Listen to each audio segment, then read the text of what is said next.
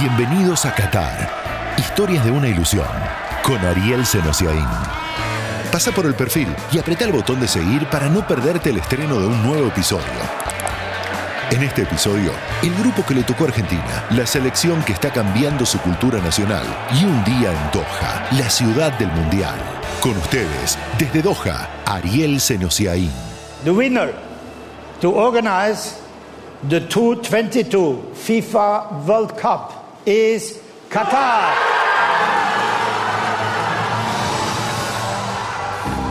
El Mundial de Qatar será histórico. Mientras, para nosotros, el Mundial se trata de historias. Historias de los nuestros, de los rivales, de los locales. Bienvenidos a un viaje que en realidad es una ilusión. La historia de la selección argentina la presenta IPF, 100 años impulsando lo nuestro.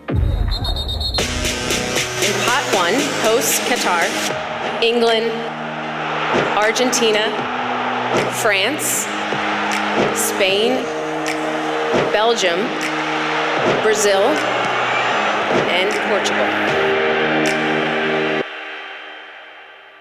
Are you ready?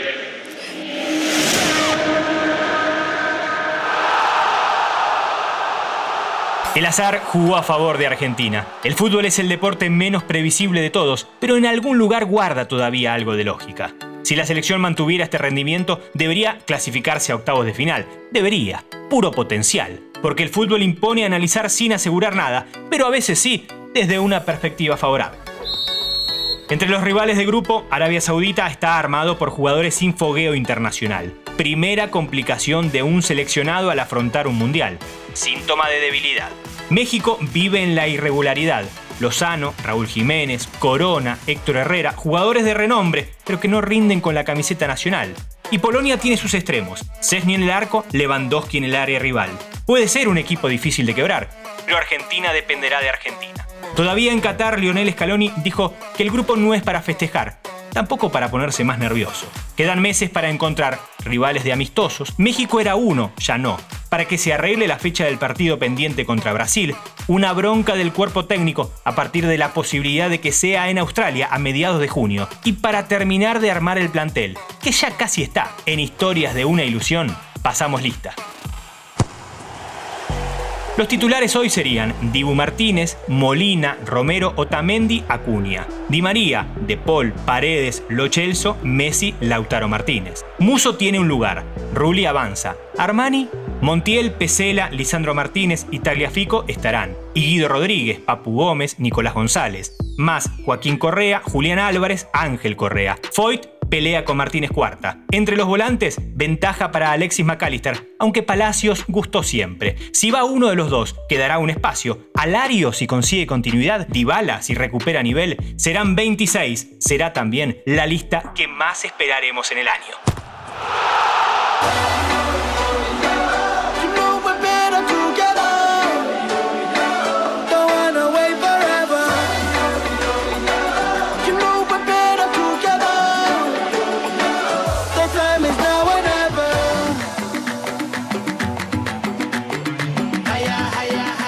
Sigamos analizando más allá. En octavos, Argentina podría encontrarse con un equipo del grupo de Francia, Dinamarca, Túnez y el que queda entre Perú, Australia o Emiratos Árabes. El primero de un grupo contra el segundo del otro, claro.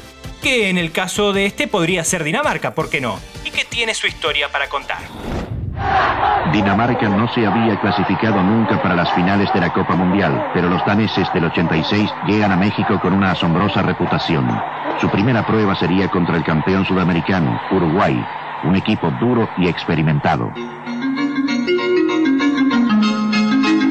La profundidad de Dinamarca ¿Cuántas veces vimos la película Héroes? El me das cada día más. Maradona agitando en el vestuario y el repaso inicial de las figuras de aquel Mundial de México 86. La profundidad de Dinamarca proviene de un ataque veloz y pleno de estilo integrado por dos hombres, Laudrup del famoso club Juventus de la Liga Italiana, un jugador de velocidad deslumbrante y mágica habilidad con la pelota. Prevan Elkjaer Larsen, otro rutilante astro en la liga italiana, es el compañero ideal para Laudrup. Su resistencia y velocidad lo convierten en mortal para el arco adversario. Elkjaer y Laudrup son el ataque más peligroso. Allí estaba Dinamarca, la del 6-1 Uruguay en aquel mundial. Nunca dejó de estar esa Dinamarca. En la selección actual, la que llegó a la semi de la última Eurocopa, está la idea de parecerse a aquella. Gunnar Guillermo Nielsen nació en Argentina con abuelos daneses, se afirmó en Dinamarca para seguir el sueño de una carrera futbolística y hoy dirige a los juveniles del Sonderborg. Gunnar nos cuenta sobre la identidad recuperada de la selección. Y si no hay mucha gente joven, muchos jugadores jóvenes que rinden súper bien con el entrenador nuevo, esto que busca otro estilo de juego, busca jugar al fútbol, como, así como decía, como la selección del 86, como la, selección del, 92, y busca identidad en el país. Y eso es lo que logró esta camada o está logrando.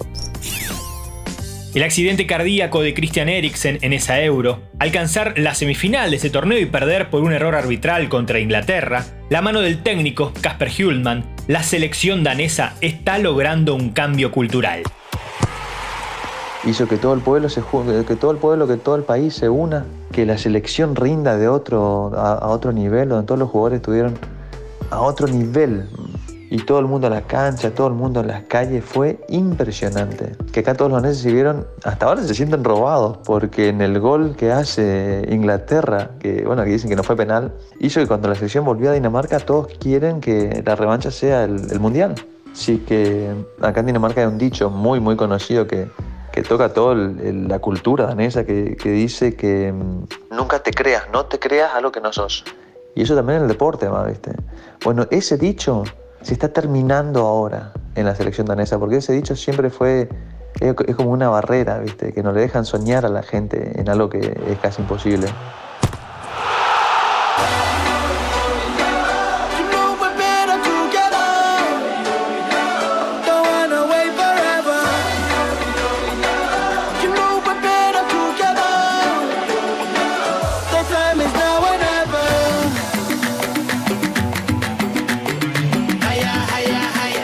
Para saber cómo se vive en Doha, qué mejor que un argentino, siempre un argentino.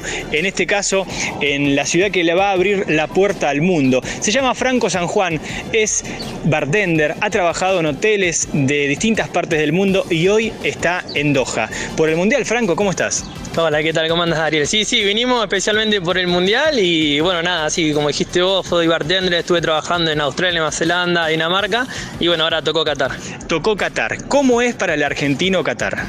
Difícil, la verdad que para el argentino es difícil, estamos demasiado lejos de dentro de todo el lugar donde estuve fue el que más complicado se está haciendo por cultura, por clima, eh, complicado pero bueno, se, lleva. Para más de una semana, dos semanas no hay mucho más para hacer, eh, si te encontrás con el desierto, con en la noche muchas luces, eh, la verdad que está muy bueno para ir dando vuelta. ¿Movida nocturna? Y nocturna mucha movida no hay, termina la mayoría cierra a la 1 AM, 2 AM la venta de alcohol también es demasiado caro para el argentino y lo que es venta de alcohol en los lugares que sería supermercado y kiosco no está eh, permitido, se necesita una licencia especial. ¿La vida es cara el día a día?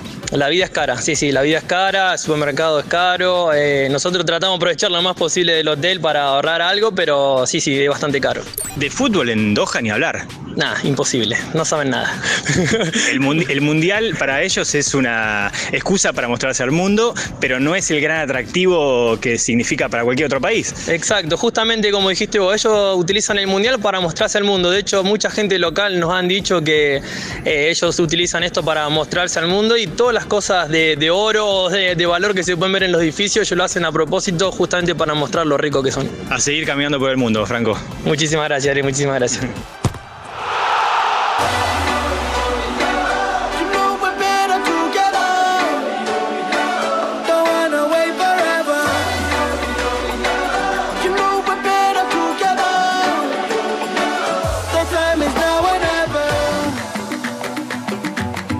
Qatar 2022 estará plagado de historias. Habrá más, habrá próximos capítulos, hasta que la ilusión se apague